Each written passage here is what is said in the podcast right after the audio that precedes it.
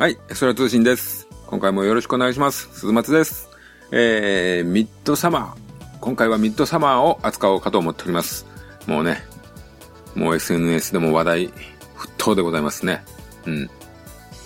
まあ、今回はですね、あの、率直な感想を、うーん、というかね、ミッドサマーを見て、自分が何を思ったかというね、ことを、個人的なことを考えを話そうかなと思っております。まあ、今回もね、一応ネタバレありなんで、お気をつけください。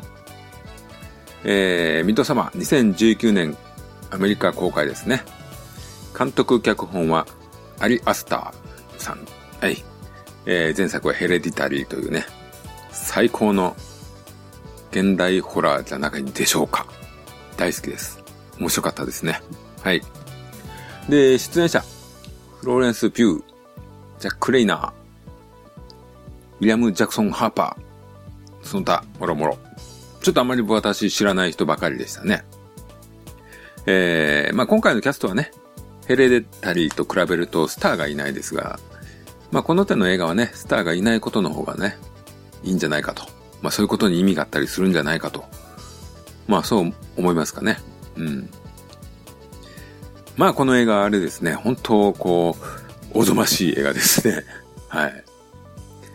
作品の舞台はですね、ホルガというこう村なんですけども、本当ね、お花畑のような景色にこう牧歌的な、うん、小屋のような建物とかね、そして白い服をまとった人々とか、うん、本当にね、明るい色彩で彩られて、まあ白夜でね、明るい村ではあるんですけども、そこでね、人々がいつも行動を共にしてですね、また同じ気持ちを分かち合い、えー、同じ感情の表現をするんですね。いやもうね、本当にこれが気持ち悪いんですね。うん、そしてですね、まあそれらがゆえにですかね、平行に存在する、こう、忌まわしいホルが独特の風習というか、伝統がありますね、ここにはね。まあそんな村にね、訪れた大学生が、一人また一人と消えていくわけですよ。まあ、ある意味それだけですかね、ストーリーはね。まあ、いろいろ細かいことはいろいろあるんですけども、大きなストーリーとしては本当にそれだけというか。まあでもあの情報量が、画面からの情報量が恐ろしいですね。もう圧倒的です。はい。まあ本当ね、今回はこの映画の感想というよりね、それを見て何を考えたかなとかね、いろんなことを思ったりしちゃうんで、うん。そういうところを話そうかなと、うん、思います。はい。まあ、この映画見てね、こうちょっと自分の範疇を超えてるようなところがね、ありましてね、やっぱりちょっとわからないというか、どう受け止めればいいというか。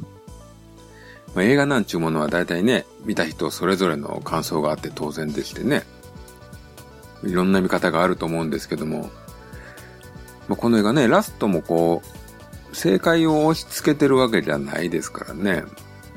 ほんと監督はね、何を言いたかったんやろうと。何を良しとして撮ったんだろうとかね。その辺すごく気になるんですけどね。うん。あの、ヘレディタリーもですね、今回のミッドサマーも、主人公はですね、まあ、家族に不幸があったと。そういう方でして、あの、精神が非常に不安定と。うんまあ、今回の主人公の女性、ダニーというんですけども、彼氏はいるんですけどね、関係はすでにちょっと良くない状態になってまして、うん、まあ、なんでしょうね、本当に辛いことがあったからね、こう、よりどころとして、こう、だらだら付き合ってるような感じが、泣きにしもな感じですね。この辺もね、この映画のこう、陰鬱なところなんですよね。もう彼氏のクリスチャンもですね、彼女のいないところで友達たちとね、もう二人がうまくいってないだのね、愚痴ったりとか、友達は友達でもう別れちゃえよみたいな感じのね、ことを喋ってるんですよ。もうほんとこのシーンを見ると友達もね、もうすでにいい感じじゃないんですよ。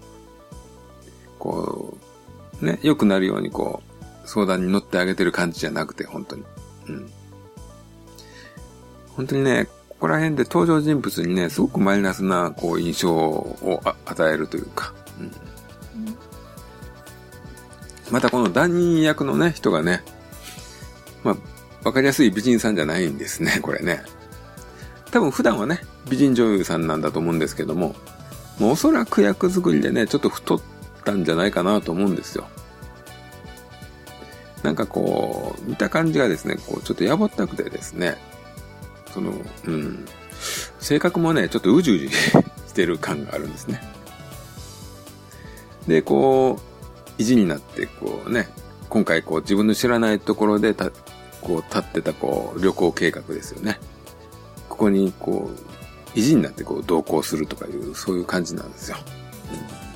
うん、もうちょっと痛々しい。見ててちょっと悲しいになる感じなんですけどね。ほんとね、こうなってくるとですね、もう誰も俺には魅力的じゃないですね、登場人物が。応援したい人がいないんですよ。いやもうほんと監督はですね、これ見てる側に、こう登場人物をこう嫌ってほしいのかと。ね。もうそうなんかなと思うんですよ。うん、もうこの俺は、この映画のキャラクターにこう、感情移入しなくていいんですねってちょっと思っちゃうというか。ただね、やっぱり感情移入できないっていうのはですね、ちょっとね、キャラクターに対する思い入れはどうしても弱くなっちゃうじゃないですか。あの、ちょっと違う映画なんですけども、あの、ドントブリーズっていう映画があったじゃないですか。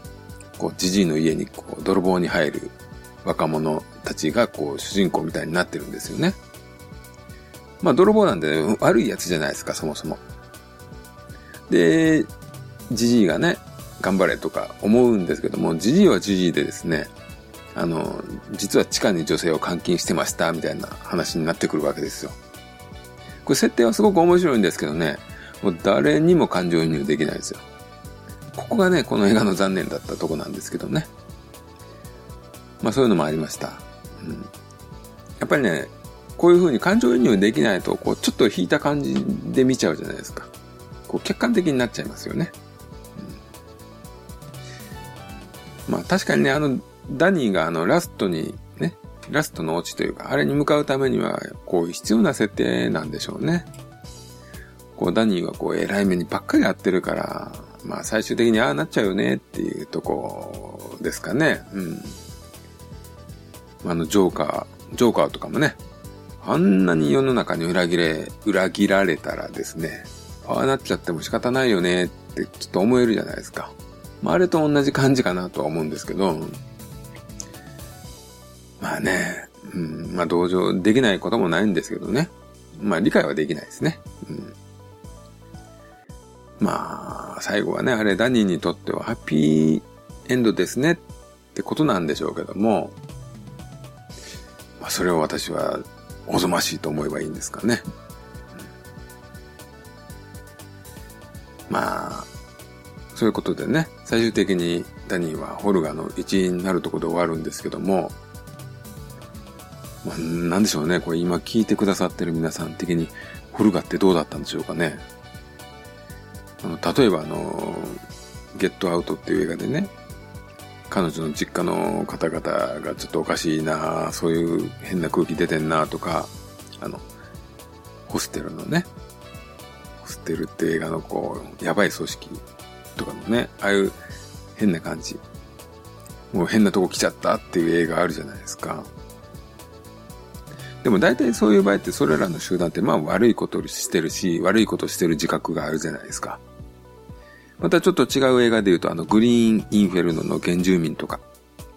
まああれはね、あの悪いことしてる自覚がないですよね。あの部族は当たり前の人食い人種なんでね。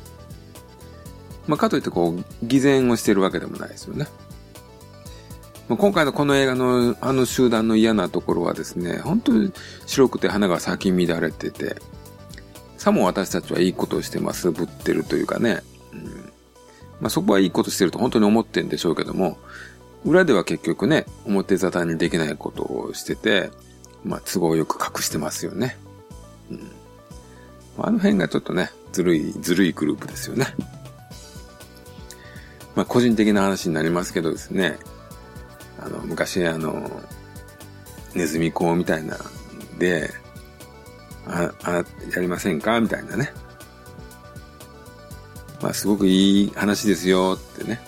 いいことですよってね、延々と話聞かされたこととかあるんですけどね。あとあの、某宗教的なところに属している人にね、延々これはこう、そんな変なことじゃなくて、あの、本当に素晴らしいんですよ、と。で、こう、延々聞かされたことがありまして、もうね、そういう人たちのこの、もう、なんていうんですかね、素晴らしいアピールがすごくて、本当嫌だったんですよね。もう本当ね、そういう、そういう人たちをちょっと思い出す映画でしたね、今回。うん、まあ、なんですかね。この作品はそういう、こう、集団行動とか、団体行動の気持ち悪さを描きたかったんですかね。そしてあの、個々のね、弱い人たちが集まって、こう、お互いの傷を舐め合ってですね、自らを正当化させて、みたいな。で、それを認めない人がいたら、こう、岸去ってなかったことにしてね。もう汚いことはこう、見えないようにしてね。まあ逃げてるような、ごまかしてるようなね。そんな感じですよね。この映画はそういう人たちに対する、こう、アンチテーゼ的なメッセージなんすかねってちょっと思ったんですけどね。いや、本当個人的に私、あの、集団行動とか得意じゃないんで、もう異常なくらいね。うん。まあでも素敵な集団っていうのもね、あるじゃないですか。あの、例えば必殺シリーズとかですね。あの、ジョジョのね、3部から5部あたりですね。もう、あの辺のグループっていうのはこう、変にベタベタしてなくてね、個性が生きてて。あの、必殺のね、ミーティングシーンなんちゅうのはね、あの、部屋の中でみんな違う方向を向いてますからね。こう間違ってもあの、長いテーブルにご飯をね、一緒に食べるためにこう座ったりしないですよね。うん。あんなベタベタ感ないですね。あと、ああいうね、服装とか家具とかね、全然好きじゃないんですけどね。好きな女子とかは、ああいうの、あの辺はどう映ったんですかね。うん。北欧系の家具とかね、雑貨屋さんとか。まあ、自由が丘とかにもね、そういうのあったりしますよね。あと、なんていうんですかね、こう、柔らかい森がある系の服というか。もう、ああいうの好きな人からすると、こう、画面的には違和感とかないんですかね。素敵なんですかね、本当にね。もうね、まあ、ナチュラルなね、あの、雰囲気ではあるんでね。ただあれはああいうのをね、ああいうのをとって気持ち悪く、気持ち悪く感じさせるっていうのはなんかすごいですよね。そういう技術。うん。こうグロじゃないのに気持ち悪いってこれすごいことですよね。まあ、ある意味この表現は発明かもしれないですね。うん。まあ、この映画ってね、これどうなんでしょうね。もう一回見るべきかもしれないですね。まあ、構えてすごく1回目は見ちゃうじゃないですか。まあそういうのをね、取っ払ってこう、分かった上で見る2回目っていうのもね、そっちの方がね、こう楽しめる感じがしないでもないですね。まあこの監督はあの、画面のね、いろんなところに伏線貼ってたりしますから、まあ、うん。まあ2回目見るのもいいかもしれないですね。まあ作品としてはとてもよくできてますし、こう本当見る人によって意見が分かれるうんそういうのってなかなかね、楽しいですよね。感想なんかこう言い合える人がいたりね、すると面白いかもしれないですよ。うん。あとね、その感想を聞くとね、身近な人が結構やばいやつって気づいたりするかもわかんないですね。お前カルト入れんじゃねえかとかね、気づくことがあるかもしれないですね。まあ楽しいかと思います。まあ最後なんですけども、気になるのはね、アリアスター監督にとってね、今回が変化球だったのかなと。うん。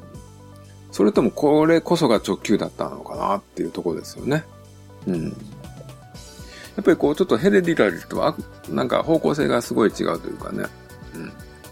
こう自由度というか、すごく高いですよね。人の、見る人によって本当好きに受け止めればいいんだなっていう映画感がありますよね。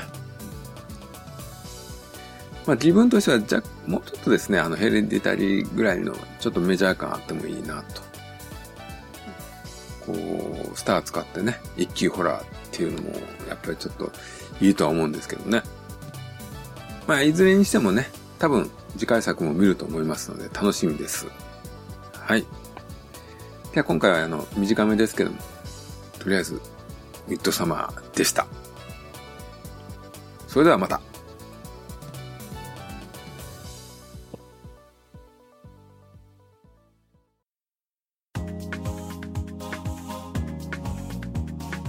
エソラ通信ではお便りをお待ちしております。ツイッターハッシュタグエソラ通信。その他シーサーブログのコメント欄 G メールの方でもお待ちしております。お気軽に感想ご意見をお寄せください。